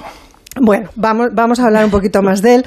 ¿Del eh, documental? Del documental, claro. Ah, ¿no te ha gustado entonces, Santi? No, me ha parecido sesgado, me ha parecido que era el acto de un hombre que tenía alguna cuenta pendiente con, con los Kennedy. Más que de Marilyn Monroe habla de los Kennedy. Eh, evidentemente sabemos cuál es la historia de Marilyn Monroe y, los Kennedy. Me parece que, hay, que es muy oportunista y me parece además que hay otro problema que tiene este documental que convierte a santifica de alguna manera a, Marilyn Monroe como tantas veces y es una coartada para justificar los, eh, las decepciones que te producen los demás, los Kennedy, eh, Miller, Mm. eh, Di Maggio, todos. Pero yo creo que, eh, digamos, eh, Marilyn por sí misma tenía mucho valor y utilizarla como coartada para, para justificar ataques a otro, a mí no, no me gusta. Me parece muy esquemático, muy sesgado y sinceramente me ha disgustado muchísimo. Muy Bueno, simplón, a- además. Ya, vamos a ver que más allá de bueno, lo- yo del ya me documental. voy yendo con esto. Sí, Si no, no, no, Bueno, de otra se habla, eh, en su momento se habló, eh, ¿fue suicidio? ¿Fue muerte accidental? ¿Pudo ser incluso un crimen? ¿no? Eh, claro, bueno, a ver, lo que yo quería contar, a mí el documental tampoco me ha encantado, pero creo que, por ejemplo, a, a quienes están interesados en ver cómo se recrea visualmente el mito de Marilyn y quienes no saben apenas nada, y hay varias generaciones que no saben gran cosa sobre ella, es una manera de acercarse como cualquier otra. Yo, más que sesgado, diría que el documental, ya que nos ponemos así un poco más sueltas, eh, es efectista y que, bueno, es una apuesta que hace Netflix utilizando el material que tiene un periodista que es Anthony Summers, guardado desde los años 80, pero que en realidad él ya ha empleado para la elaboración de su libro, que su libro fue un superventas, Godes. Hace 40 años. Claro, pero es verdad que no ha salido mucha más documentación sobre el caso de Marilyn, ni va a salir porque hace ya demasiado tiempo. Entonces, bueno, es tomar unas cintas que él tiene grabadas para construir un relato desde la perspectiva de los hombres que rodean a Marilyn Monroe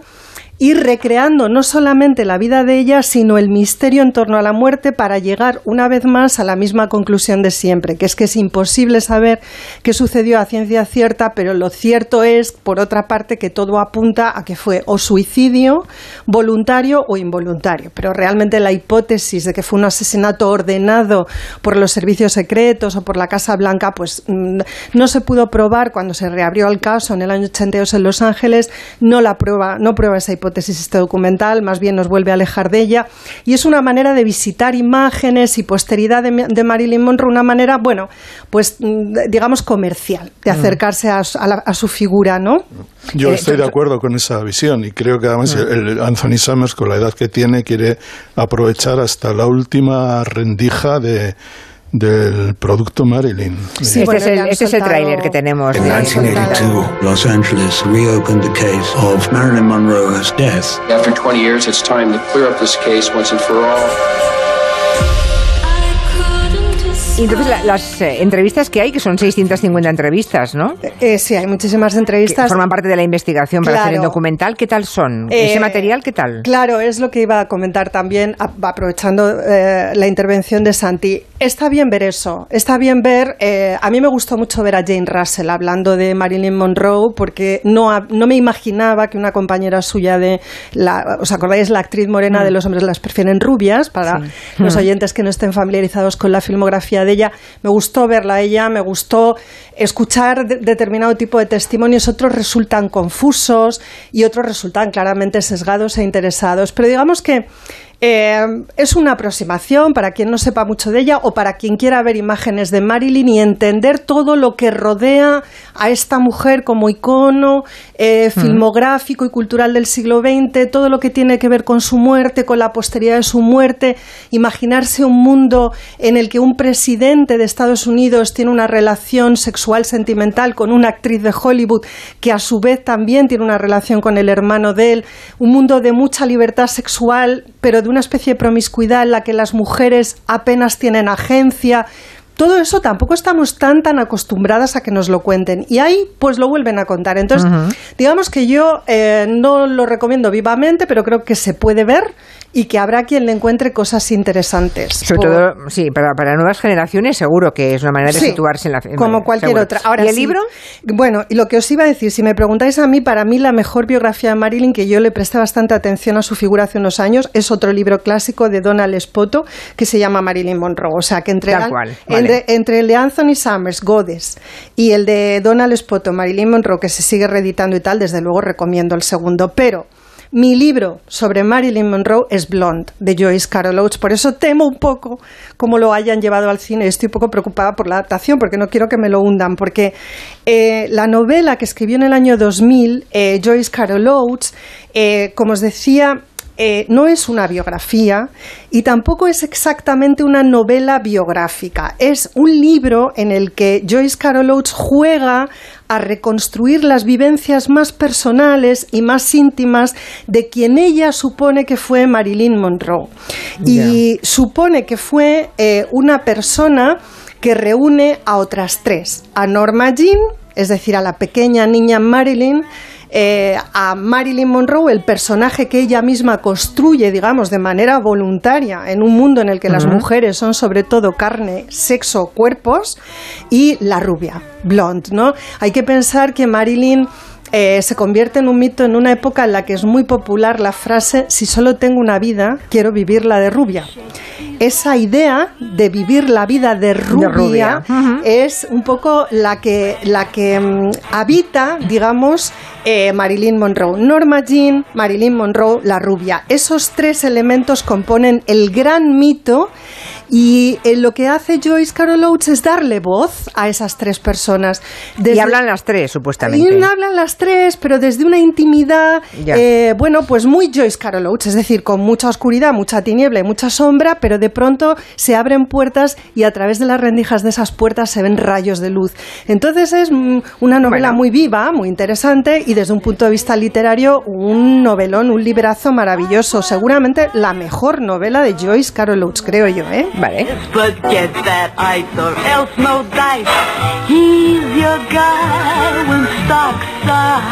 Tres minutos y volvemos hablando de los Rolling.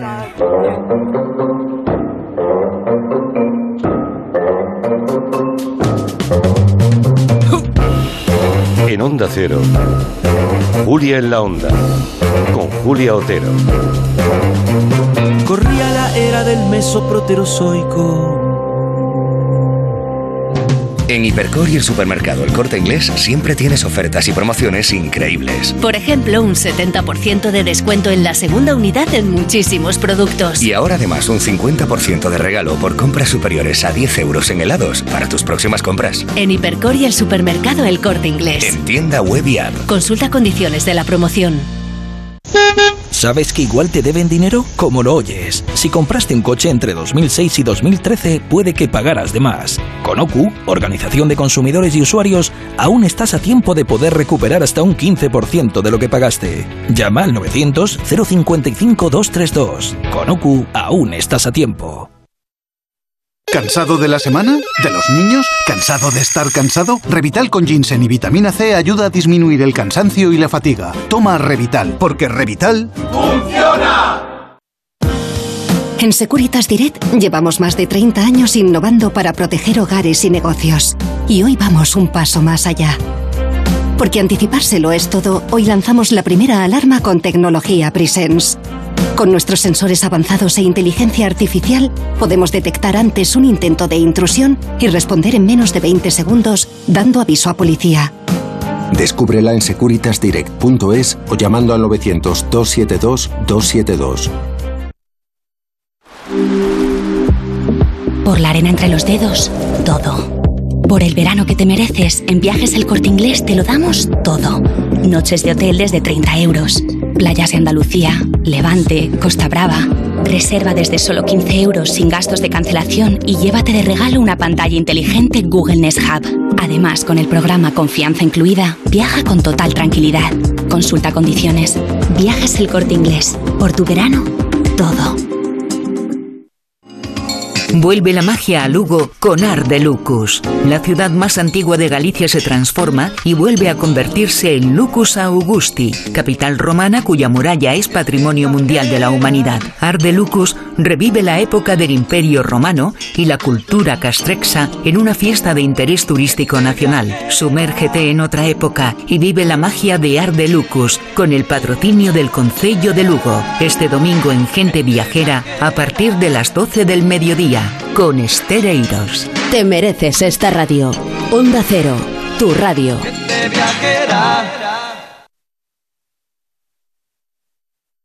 Onda Cero, Madrid. Si buscas inspiración, súbete al nuevo Kia Sportage o a cualquier modelo de la gama SUV de Kia. Además de disfrutar de su moderno diseño, estará siempre conectado con su tecnología de vanguardia. Aprovecha las condiciones especiales hasta el 23 de mayo. Consulta condiciones en kia.com. Kia, descubre lo que te inspira. Ven a Takay Motor, concesionario oficial Kia en Fuenlabrada, Móstoles y Alcorcón o visítanos en takaymotor.com. ¿Te imaginas este verano con 10 kilos menos? Pues estás a tiempo. Y ahora con hasta un 40% de descuento. Infórmate en adelgar.es. Afandecor gestiona las ayudas que el Estado concede para la instalación de placas solares y para la sustitución de ventanas, pero tú no las utilizas. Mientras tanto, sigues aterrorizado esperando la próxima factura. Defiéndete. Cambia tus ventanas e instala placas solares con Afandecor. Llama a Afandecor y reduce el importe de tus facturas. Grupo Afandecor. Genera más. Consume menos. Como estamos deseando volver a la normalidad, es momento de retomar los buenos hábitos que nos permiten disfrutar de una vida saludable. Recupera tu salud dental y mantén una boca sana. Programa una revisión para toda la familia. La salud dental es muy importante para niños y adultos. Confía en tu dentista. Colegio de Odontólogos y Estomatólogos de Madrid. El lunes 16 de mayo, Bricolaje Moraleja abre al público su nuevo centro en la calle Galileo Galilei 14 de Getafe. Allí os esperamos. bricomoraleja.com ¿Necesitas liquidez? Hipoteca tu vivienda. ¿Estás ahogado con tus préstamos y tu banco no te ayuda? Hipoteca tu vivienda. ¿Quieres todos tus préstamos en una sola cuota? Hipoteca tu vivienda. Te podemos ayudar a mejorar tus pagos. Llama al 627 85 24 41 o visítanos en hipotecatuvivienda.com y te daremos una solución. Compramos tu Rolex de acero de los años 70 y 80. Especialistas en Rolex desde hace 30 años. Compramos tu Rolex de acero de los años 70 y 80. Pagamos el mejor precio. Compramos tu Rolex de acero de los años 70 y 80. 915346706. Plaza San Juan de la Cruz 9. 915346706. No lo olvides. Compramos tu Rolex de acero de los años 70 y 80. El envío de Burfaxes ahora es mucho más cómodo, rápido y económico con notificados.com. Con notificados.com envíe Burfaxes a través de Internet cómodamente desde su ordenador, con la máxima seguridad y validez legal, 10 años de plazo para acuse de recibo y testimonio notarial de certificación de contenido. Notificados.com. Burofax online postal y electrónico. Facebook, Twitter, YouTube, hay más de un medio para que nos sigas. ¿Cuál te gusta más? Onda Cero es la radio que siempre va contigo, porque estamos en las redes sociales para que nos sigas, para que opines, para que compartas noticias. Onda Cero.es, más y mejor. Onda Cero Madrid, 98.0.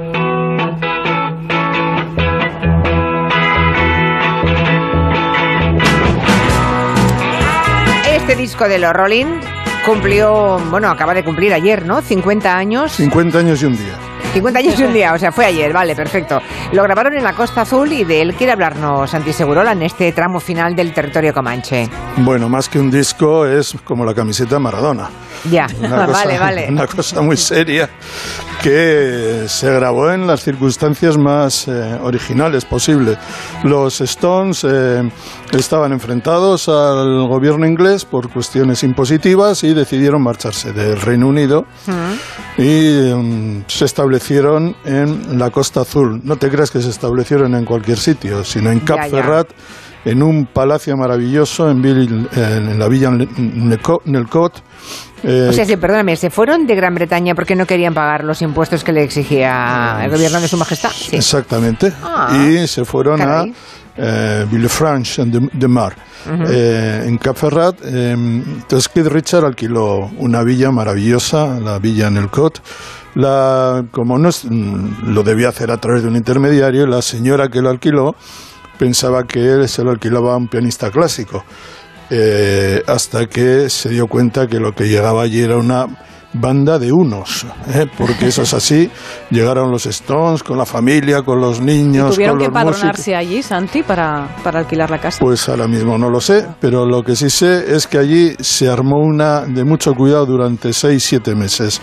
Por allí pasaron todos los grandes músicos, eh, pasaron Bobby Keys, Jim Price, que se añadieron a partir de entonces a los Stones para tocar el saxo y, y la trompeta, eh, Billy Preston, Nicky Hopkins, eh, Dr. John, Graham Parson, el ex miembro de los eh, Bears y de Flying Burrito Brothers, que, el que se dice que fue creador del country rock, y hicieron una amalgama extraordinaria en las condiciones más delirantes que uno pueda recordar. Por allí la droga corría raudales, es decir, la heroína era... Eh, los traficantes de Marsella no paraban de llegar desde Marsella hasta allí porque se consumía de todo y se consumía todo de toda una velocidad increíble, se grababa de noche porque de día Keith Richard no estaba para nada y lo que salió de allí fue... Qué brutal todo esto que nos cuentas. ¿eh? Sí, sí, eso es, eso es así. No tenían dinero para pagar los impuestos en su país, pero sí para pagarse esa vida en la Bueno, era la vida de unos rockeros millonarios que entran en la década de los 70, no están los Beatles, están ellos, ya. y lo que hacen es, se llevan un camión de grabación, es decir, que se grababan en las habitaciones, la guitarra estaba, el bajo estaba en una habitación, el batería en otra, y un camión de grabación ahí estaba La grabación tiene una cosa muy interesante y es que no es una grabación perfecta, pulida, no es una grabación como la que uno espera de un grupo como los Stones y eso la mejora. Es decir, Mick Jagger siempre se queja, es que le falta, es un poco cruda esta grabación. Es exactamente lo que es este disco. Es un disco crudo, maravilloso, hecho por unos ingleses que acuden al Mediterráneo, a la Costa Azul, y empaquetan el mejor producto posible de la música americana. Ahí está. El rock, el country, el blues, el gospel, el soul, el boogie. Son 18 canciones eh, con para mí es la cima creativa de los, de los Stones y eh, es un disco extraño porque en realidad no tenía ningún hit. No tenía, salió Tumble, Dice, que es una canción que alcanzó un buen puesto en las listas, pero es un disco que se escapa a la moda de, entonces, está hecho en un momento donde empieza a triunfar el glam y esto es un homenaje eh, a la música americana, se lo devuelven a los americanos y muchos grupos americanos observan como una banda inglesa de chicos blancos hacen la música que a ellos les gustaría hacer o que eh, les, les, interesaría haber eh, sabido hacer por americanos. Para mí es un disco extraordinario. Hay que decir que eh, yo creo que a partir de ahí la carrera de los Stones es descendente. en ese momento no estaba Ronnie Wood, estaba Mick Taylor, que está prodigioso. Y creo que es el disco por excelencia de Keith Richard. Es un momento, yo diría, casi dominante de Keith Richard, no de Mick Jagger. En cuanto a la villa de la que estamos hablando, hay que decir es una villa del siglo XIX que eh, fue comprada por banqueros, por un superviviente del Titanic. O sea, sobrevivió al paso de los Stones. Que, no, no, no solamente, no, anterior a los Stones, los Stones yo creo que le dieron brillo, a pesar de todo, y ahora pertenece a Víctor Rasnikov, que es uno de los magnates rusos sancionados y perseguidos por la Unión Europea. Así es la vida. Caray. Bueno, sí, es que se han comprado las mejores casas de Europa, claro. Y, esta, y esta, como escucharé en la música, es que pasas del happy, que es cantando, está aquí Richard cantando a todo trapo y haciendo voces. ¿Y les perdonaron luego cuando volvieron a su país? Porque. Sí, bueno, a, los, Stones se les perdona, todo. los ingleses eh, se puede, O sea, ellos se pueden quejar del gobierno y los Beatles también se quejaron. George Harrison hizo canciones contra el fisco inglés, Taxman, por ejemplo, pero los ingleses son muy listos para esto, les nombran caballeros de la orden del Imperio Británico, lo que haga falta, les, traen les devuelven a casa y les convierten en lores o lo que haga falta. Y ellos lo aceptan al final son eh, inglés. Mick Jagger es más inglés que, que, la Ginebra, vamos. Última recomendación teatral. Tenemos una y Carmela en el Teatro del Barrio de, Madrid, ¿no? Y cuando vean a la protagonista, eh, que les va a encantar, sepan que es Paula Iwasaki, que es la hija de nuestro compañero Fernando Iwasaki. Creo que Noelia Danez ya ha visto a Paula en acción, a Paula Iwasaki. Yo soy muy fan de Paula. Y eres muy fan, ¿verdad? muchísimo, muchísimo. Dices que hay que seguirle la pista, Muchísimo. Mira, yo he visto a Paula en el Centro Dramático Nacional, en el Teatro de la Comedia, en el Español, en el Teatro del Barrio, en el Centro Cultural de la Villa. O sea, la he visto ya... En todas partes ya. En Madrid, pero para que os hagáis una idea de la trayectoria que lleva esta mujer. Y ya sabéis que la reivindico muchísimo, aparte de porque Fernando es un amor y me encanta que sea su hija, pero de verdad que es una actriz que gusta mucho en teatro porque es que tiene todo. O sea, tiene una técnica maravillosa, tiene un carisma fantástico, tiene un físico muy interesante, Paula, porque le caben muchos papeles distintos. Yo le haría un monólogo a esta actriz. ¿Ah, sí? Pues bueno, Me encanta, de verdad, es que me encanta. Y la última vez que la vi, la vi en T-Rooms, que lo traje aquí un viernes, ese Mm. espectáculo. Sí, es verdad, es ¿eh? verdad. que estuvimos hablando de esa Sí. adaptación de la novela de Luisa Carnés y ella está divina. divinísima. Conociéndote, seguro que estás ya tomando notas para ese monólogo, Sí.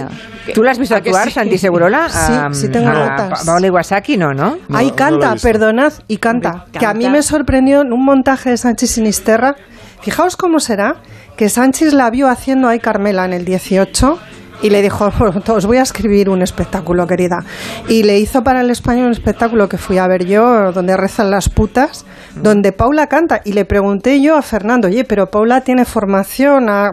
Bueno, generalmente ya sabéis que las actrices si tienen voz intentan cantar y, y se forman. Me dijo, no, no, o sea, es que canta. Pues nada, iremos a verla. A Ah, verla. O invitamos a que lo hagan aquellos que están en Madrid y que puedan ir al, al Teatro del Barrio. Eh, ay, Carmela. Bueno, pues llegamos al final. No sé si tenemos un tiempo de mucho más. Me quedan apenas tres minutitos. Por aquí hay oyentes que ya han visto el documental de Marilyn Monroe. Hay algunos que dicen que es muy malo, otros que dicen que está bien. Así que. Bueno, la- da para todo. Da para todo. claro, la es- visión de creo- Santi Seguro Lenoelia Dan es muy repartida. ¿eh? Sí, y luego yo, sí, si me dejáis solo, eh, quería recomendar de Joyce Carol Oates también otra novela que se acaba de reeditar, Violación, porque Joana Bonet, que me la he encontrado en el intermedio y hemos comentado el asunto, ha escrito en La Vanguardia una columna excelentísima sobre esa novela, tratando el asunto de Igualada, porque en la novela Violación eh, se trata una violación grupal y el tratamiento, valga la redundancia, jurídico que se le da al asunto en Estados Unidos. Y bueno, es, la novela es excelentísima y la columna de Joana imperdible. También la columna de Joana Bonet quiero reivindicar sobre el traje, la el intento de apropiación traje de Marilyn por Kim Kardashian, que ahora lo comentábamos, decía Joana, bueno, es que el, el mito de Marilyn es inasequible. Claro, es que los mitos de los años 50 y 60 no son comparables al- a los mitos del siglo ¿Sí? XXI. Si el mito del siglo XXI es Kim Kardashian, pues comparémoslas. Sí, ¿no? vamos, O sea, vamos apañados. sí. Vamos, vamos un poco apañados. El problema sí, es quién le deja, ¿no? Si eso está guardado en algo parecido a un museo, en el lugar de Ya, donde guardan los claro. trajes históricos en Estados Unidos, ¿por qué le dejan el traje a Kim. Kardashian? ¿no? Habrá dinero por medio. Porque es, que, sé. Porque es Kim Kardashian.